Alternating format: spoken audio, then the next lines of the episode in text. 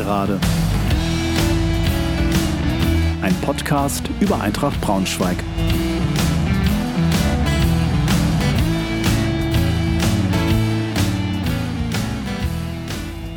Hallo und herzlich willkommen zur 27. Folge der Gegengerade. Freue mich sehr, dass ihr wieder dabei seid. Wegen der Corona-bedingten Spielpause der dritten Liga habe ich begonnen, Texte von Autoren vorzulesen, die sich mit dem Thema Eintracht bzw. Fußball beschäftigen. Ich setze dies in loser Reihenfolge fort. In dieser und in den nächsten Folgen lese ich aus dem Buch 111 Gründe, Eintracht Braunschweig zu lieben von Axel Klingenberg vor, das im Verlag Schwarzkopf und Schwarzkopf erschienen ist. Wenn ihr dieses Buch noch nicht haben solltet, findet ihr einen Link zum Online-Shop des Verlags sowohl in den Infos zu dieser Folge als auch auf der entsprechenden Seite zu dieser 27. Folge auf www.gegengerade-podcast.de. Alle Infos zum Herausgeber findet ihr unter www.axel-klingenberg.de. Ich bedanke mich an dieser Stelle sehr beim Herausgeber sowie beim Verlag für die Erlaubnis, in meinem Podcast Auszüge aus dem Buch vorlesen zu dürfen.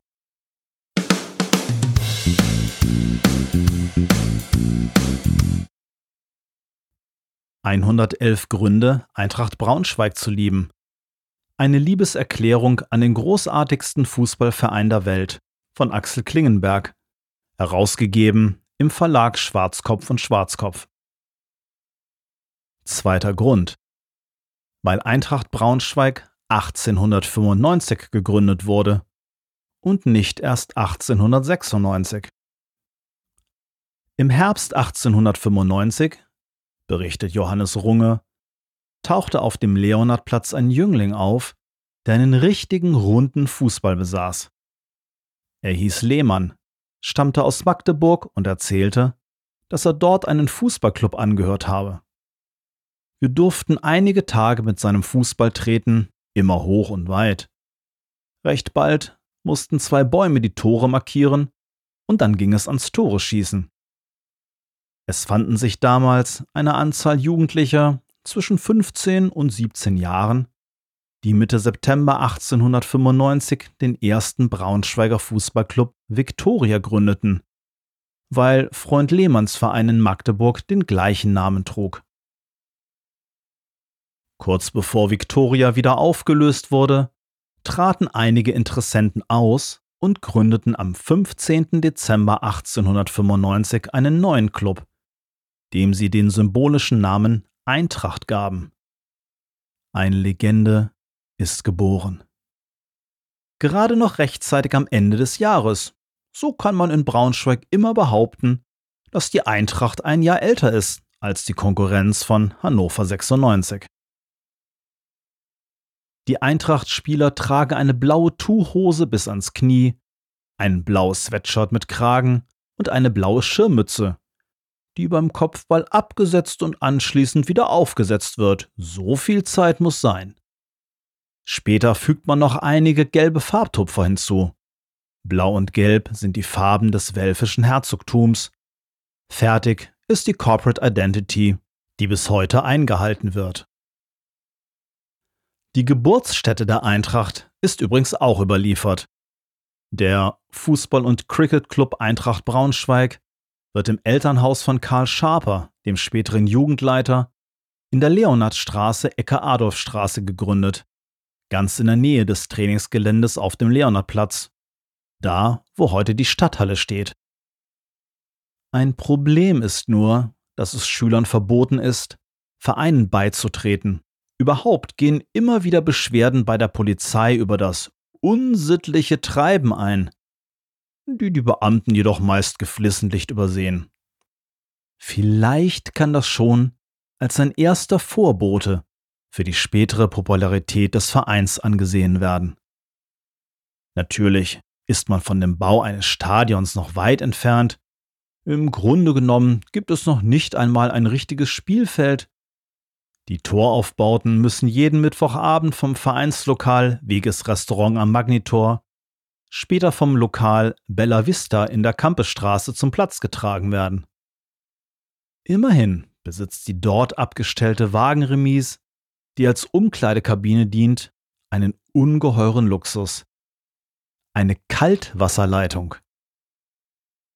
Die ersten Spiele trägt man mangels Gegnern gegen sich selbst aus. Eintracht 1 gegen Eintracht 2 heißt es dann einfach. Das erste Spiel gegen einen richtigen Gegner lautet Eintracht gegen Brunswiger, die Mannschaft des herzöglichen Lehrerseminars. Auch wenn leider weder das Datum noch das Ergebnis des Spieles überliefert sind, gehen wir einfach mal davon aus, dass es ein triumphaler Sieg gewesen sein wird. Etwas anderes kann ich mir nicht vorstellen. Das erste Spiel, dessen Ergebnis nachgewiesen ist, findet übrigens 1896 statt. Da es jedoch nur ein mageres 2 zu 2 gegen den hannoverschen FV 1878 ist, wollen wir uns das gar nicht merken, sondern uns das Spiel gegen den MTV Braunschweig einprägen, das am 22. November 1896 stattfand und mit einem 10 zu 0 Sieg für die Eintracht endet. Ich wiederhole. 10 zu 0. Nun darf man aus der Tatsache, dass sich immer wieder Spaziergänger über die Fußballspielenden Jungs beschwert haben, nicht ableiten, dass sich hier die Underdogs der Stadt zusammengefunden haben, um sich mit dem Establishment anzulegen. Ganz im Gegenteil rekrutieren sich die Vereinsmitglieder aus durchaus sehr bürgerlichen Kreisen, vornehmlich aus Kaufmannsfamilien. Da sich später auch Arbeitersportvereine in Braunschweig gründen, ist dies für die Geschichte des Vereins nicht ganz unwichtig. Bei der Eintracht pflegt man anfangs neben dem Association Football auch andere Sportarten, nämlich Rugby und Cricket. Der Fußball ist aber schon in den ersten Jahren das Aushängeschild des Vereins und ist es bis heute geblieben. Immerhin organisiert man 1899 sogar ein internationales Leichtathletiktreffen auf der Radrennbahn in Riddagshausen, wenngleich lästerliche Kreaturen behaupten, dass die Internationalität darin bestanden habe, dass ein in Braunschweig wohnender Ausländer an den Spielen teilgenommen habe oder zumindest zugeschaut hat. Für die Ernsthaftigkeit der Veranstaltung sprechen jedoch die dort ausgeübten Sportarten. Zum Beispiel das beliebte Dreibeinlaufen, das noch heute gerne auf Kindergeburtstagen ausgeübt wird. Überhaupt bemüht man sich schon früh um ein seriöses Auftreten. So wird schon bald ein Verbot verhängt, in Spielkleidung zu rauchen oder Alkohol zu trinken. Außerdem werden die Mitglieder ermahnt, außer dem Vereinslokal keine weiteren Gaststätten aufzusuchen, woran man sich natürlich auch penibelst hält, wenn man mal von gelegentlichen Besuchen der Magnitorschenke, der Moritzburg der Erholung des Hohenzollern oder von Feltens Restaurant absieht. Natürlich sieht sich die Eintracht als Speerspitze des deutschen Fußballs, muss jedoch leider feststellen, dass sie nicht an der seit 1903 ausgetragenen deutschen Meisterschaft teilnehmen kann, weil es in ihrer Region keinen Fußballverband gibt, der eine Mannschaft entsenden könnte. Also bleibt nichts anderes übrig, als am 1. Mai 1904 den Fußballbund für das Herzogtum Braunschweig ins Leben zu rufen.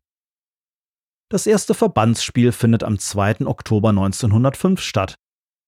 Die Eintracht spielt gegen den FC Einigkeit und demütigt den Gegner mit einer 16 zu 1 Watsche. Am Ende der Saison hat die Eintracht 12 zu 0 Punkte und 35 zu 4 Tore einfahren können und belegt den ersten Platz der neuen Liga. Den zweiten Platz hat ihre zweite Mannschaft eingenommen.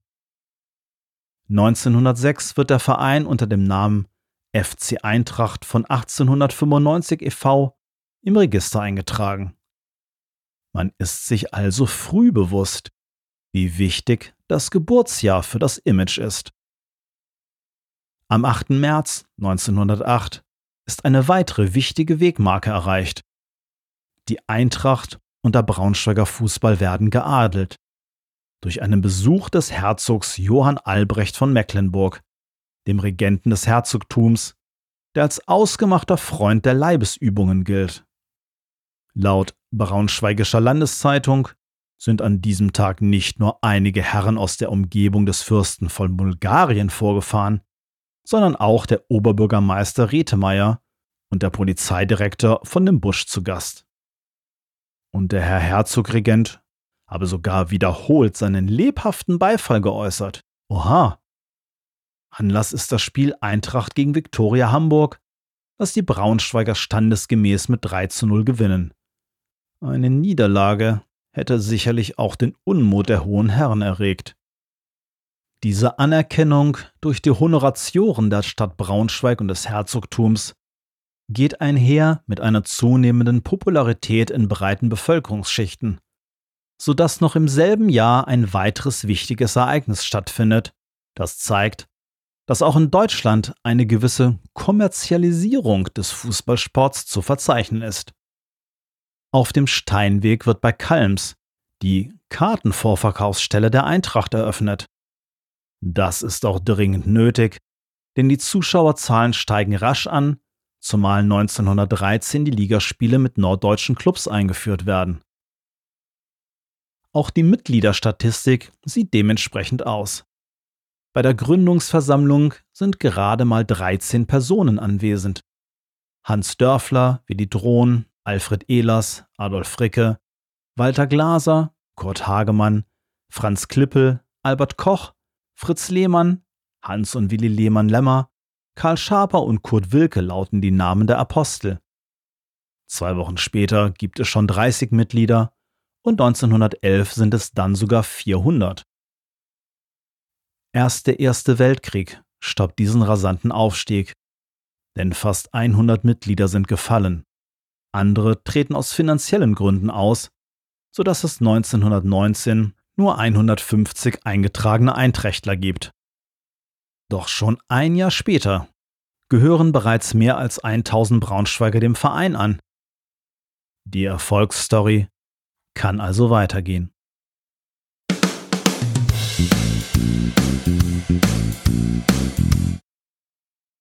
Soweit also das zweite Kapitel aus dem Buch 111 Gründe, Eintracht Braunschweig zu lieben von Axel Klingenberg, erschienen im Verlag Schwarzkopf und Schwarzkopf.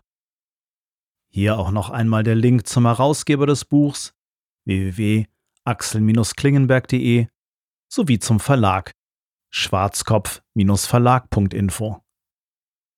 Das war's auch schon wieder für heute. Ich hoffe, ihr hattet ein bisschen Spaß und seid auch bei der nächsten Lesung wieder dabei. Tschüss, macht's gut.